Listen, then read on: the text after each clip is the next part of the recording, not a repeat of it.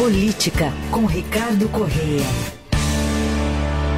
Todas as terças e quintas ao vivo aqui com a gente no fim de tarde. Oi, Ricardo, tudo bem? Tudo bem? Ah, peraí, peraí, peraí, peraí, peraí. peraí. Eita. Agora sim. Oi. Desculpa, Ricardo. É, não é porque são terças e quintas, hoje é quarta. É Aí você verdade. esqueceu de desligar o microfone. Mas é que eu cheguei, cheguei antes da hora, né? Cheguei um dia antes, né? E aí Nossa, foi fiz por isso. tudo errado, É. né? Porque ontem não teve o Eu invadi. Ricardo. A gente chamou o Ricardo hoje porque hoje não tinha a Bia, então a gente deu, A gente deu um fez um jeito. nó ali. É. É. Mas tô aqui, né? Pra compensar a terça-feira que eu não. Ele volta estava, amanhã, vai né? ter dobradinho Ah. de Isso, Ricardo. Exatamente. Muito bem. Bom, e mais um mineiro hoje aqui neste programa. Já tivemos dois mineiros, é o terceiro, Terceiro. mineiro hoje aqui presente nesse fim de tarde adorado. Só não tem o queijo aqui, viu, É, Ricardo? pois é, eu senti falta mesmo. Cheguei, percebi que não tinha. Talvez porque já passaram mineiros aqui antes, né? Já O queijo levaram, Levaram tudo, exato. Bom, a gente acompanha ao longo do dia de hoje, desde as primeiras horas da manhã, a sabatina que ocorre lá na CCJ do Senado, as sabatinas, né, tanto do indicado à PGR, do Paulo Gonet, quanto do indicado ao Supremo Tribunal Federal, o ministro Flávio Dino, ministro da Justiça, mas pode se tornar ministro do Supremo Tribunal Federal. Deixa eu passar no ao vivo, daqui a pouco a gente recupera uma sonora uma sonora importante do que ele disse entre as respostas do dia de hoje, mas vamos dar uma passada no que está correndo agora lá na CCJ. não são materiais como humanos, e daqui a um ano a situação fática é rigorosamente igual. E isso realmente é, não é o caminho para, por exemplo, em relação ao seu Estado e outros tantos, nós encontrarmos soluções definitivas, duradouras, estáveis e que todos possam viver é, adequadamente. Então, eu creio que na esfera política, o senhor, a bancada da Amazônia e esses colegas senadores e ministros, com certeza, a partir desse debate que houve nesse ano, creio que há espaço para é, novos passos no ano de 2024. Muito bem, aí só um trecho de mais uma resposta de Flávio Dino aos senadores ali, sendo perguntado pelos senadores na Comissão de Constituição e Justiça. A votação já está aberta né, na CCJ e passada essa fase da CCJ, a tendência é ir para o plenário e que essas aprovações possam ocorrer ainda nesta quarta-feira. Bom, sobre so- declarações importantes do dia de hoje, a gente separou uma em que o Flávio Dino fala sobre a relação dele com políticos, né? Afinal, ele vem diretamente deste segmento da política, foi juiz também, mas atualmente tinha um, um- uma vocação né, e uma dedicação muito mais vinculada à política, e ele comentou sobre isso durante a sabatina. Vamos ouvir. Eu tenho muito respeito à política brasileira. Nesse ano, eu recebi no Ministério da Justiça 425 políticos, de todos os partidos representados nessa casa: senadores, deputados, governadores, deputados estaduais, prefeitos, vereadores.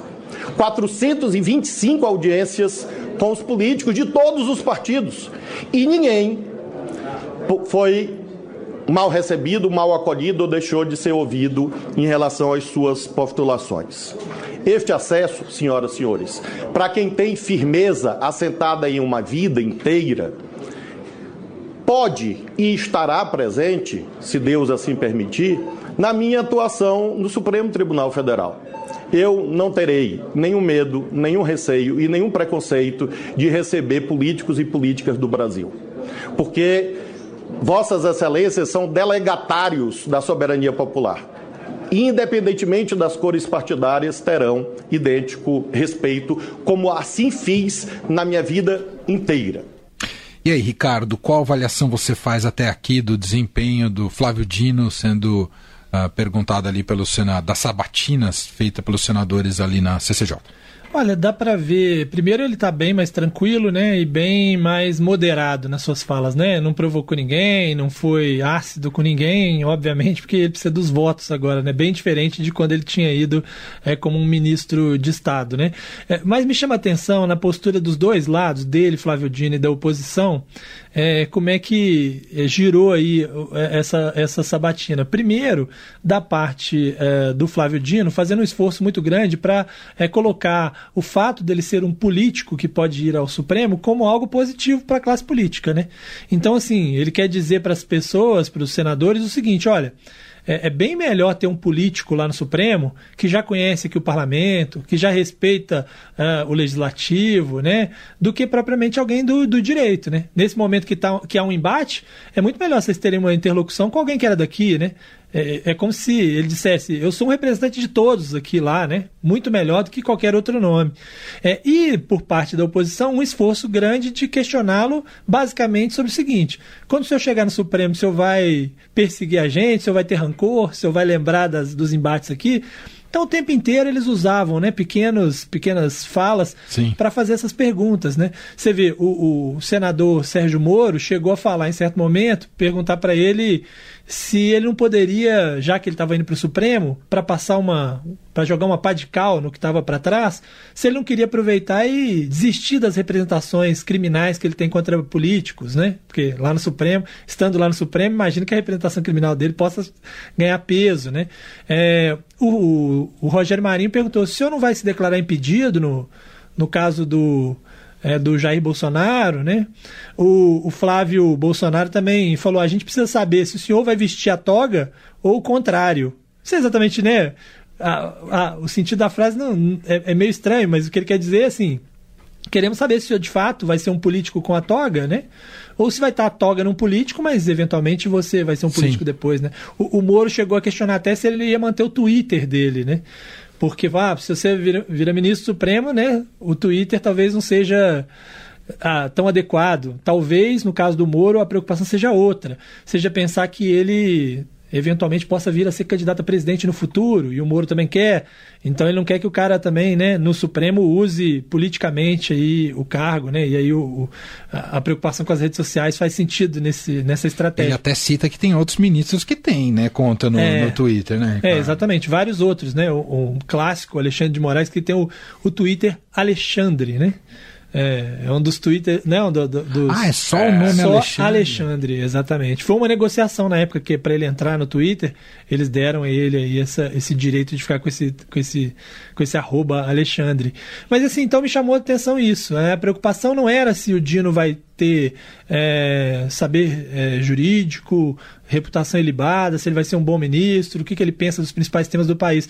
Em alguns momentos entrou nesse assunto lateralmente. E até as polêmicas dele do ministério entraram, mas lateralmente. A maior preocupação era saber se como ministro ele estaria do lado dos políticos, do lado só de parte dos políticos ou contra eles, né? Basicamente era isso. Agora, como o voto é secreto, né? É, é, pode ser que quem não tenha se convencido tenha fingido que se convenceu, mas na hora H não, não vote nele, né? Agora, a perspectiva é que passe, aí é só agora uma avaliação de quanto vai ser essa vitória, é isso, não é? Isso, Ricardo? é isso. A expectativa de que passe com uma certa tranquilidade na CCJ, que seja um pouco mais apertado no plenário, mas se não tiver uma grande surpresa, é ali perto de 50, 50. O governo acha que no máximo 53 votos, né? É, mas acho que é por aí. O, o, nome que teve mais dificuldade, né, desde a democratização, foi o André Mendonça, que teve 47 votos favoráveis e 32 contra. É, talvez ele fique um pouco melhor que o André Mendonça, mas pior do que o do Zanin. Obviamente ele não vai, nunca chegaria na Carmen Lúcia, que teve um voto contra só, Helen Grace, que não teve nenhum voto contra, mas isso é outra época, né? É. A época em que a indicação suprema tinha nada a ver com política, né? É. Agora eu queria te ouvir sobre essa revelação do senador Flávio Bolsonaro, que disse que e o pai dele, o presidente Jair Bolsonaro, queria indicá-lo para uma vaga no Supremo Tribunal Federal, mas ele não quis, Ricardo. É, eu achei curioso, inclusive, a naturalidade com que ele falou isso, como se estivesse conversando num, num boteco, num bar, né? Porque ele, ao, ao perguntar para o Flávio Dino, ele, ele disse que é, quando o Bolsonaro indicou o André Mendonça, antes de indicar o André Mendonça, ele procurou, né? E falou: Flávio, você não quer ser você o indicado, né? Naquele momento estavam discutindo que tinha que ser um, um evangélico e tal. E ele falou: você não quer aproveitar e ser você o indicado? E que ele, Flávio, falou: não, eu prefiro ficar na política, o que eu gosto de fazer é política. Indica o André Mendonça aí, que vai ser uma, uma, uma boa opção. E ele ainda fala, ainda brinca com, com o Davi Alcolumbre. É, inclusive com o apoio do, do, do, presidente Davi, com certeza eu tinha grande chance de ser aprovado. Ele lembrando isso porque o Davi Alcolumbre, na época, não queria o André Mendonça de jeito nenhum, né? É, demorou meses para colocar a Sabatina em discussão. Ele preferia o, o Augusto Aras, na época, que era o Procurador-Geral da República. Então ele disse isso, é a primeira vez que ele revela que ele poderia ter sido indicado, né? A gente só fica imaginando como é que teria sido, né? A confusão que isso daria, né? Dá até um, uma coisa tipo assim, poxa, é, podia ter acontecido só pra gente ver o que aconteceria. Né? Certamente viraria uma confusão no Brasil, uma, uma batalha, né? na, na, na, na Nossa. É, intensa, né? Não sei se ele seria aprovado, mas assim, é, ele mostra que o presidente realmente não estava nem aí, né? Da, da, mesma maneira que poderia indicar lá o, o Eduardo para uma embaixada, né? Na época, porque o Eduardo tinha trabalhado numa, numa lanchonete, por isso falava inglês, tinha trabalhado numa lanchonete do exterior e poderia ser embaixador, né? É, também poderia ter indicado o Flávio Dino, o Flávio Bolsonaro que inclusive disse que respondeu para o pai, né? Falou assim, ó, é, é que não queria, mas assim, apesar, ele disse, apesar de eu ser advogado, ou seja, eu poderia ter virado ministro supremo, é, ele não quis, né? Essa foi a declaração dele. Muito bem. Bom, tá acabando lá, né? A, a, essa expectativa, né? Ali na CCJ. É, lembrando que é uma sabatina simultânea, ou seja, respondem às perguntas tanto Flávio Dino quanto Paulo Gonet as perguntas do, dos senadores, por isso que ela é mais extensa, é. né, Ricardo? É algo é. inédito, né, mas ao mesmo tempo faz com que a sessão seja enorme. Né? É exato, embora a maior parte das perguntas seja feita ao Flávio Dino, né? Inclusive quem tem 10, o senador tem 10 minutos, se ele quiser perguntar para os dois, ele tem que usar esses 10 minutos para perguntar para os dois. É, mas a maior parte das perguntas são feitas ao Flávio Dino. O Goneta tá até ali numa posição mais confortável, né? Uhum. No fim das contas, foi ótimo para os dois, né? Para o Flávio Dino, porque divide um pouco os holofotes, né? Ali com, com o Gonê. O Gonê ficou numa situação melhor, porque o embate é todo em cima do Flávio Dino. Claro. Raramente se pergunta alguma coisa que pode complicá-lo, né? Eu acho que o pior para ele ali são os questionamentos sobre o é, Augusto Aras. Ele foi perguntado algumas vezes sobre a postura do Augusto Aras e ele tentou driblar um pouco para não criticar o antecessor, né? É, mas mas para ele foi ótimo, né? Para ele foi ótimo ter sido junto e, e provavelmente ainda hoje é, vão ser aprovados os nomes no plenário. Pelo menos essa é a, é a ideia geral, né? Muito bem. Esse é Ricardo Correia, tá com a gente normalmente, às terças e quintas, então ele volta Exatamente. amanhã ao vivo aqui no Fim de Tarde Adorado. Obrigado, Ricardo. Um abraço, hein? Valeu. Valeu.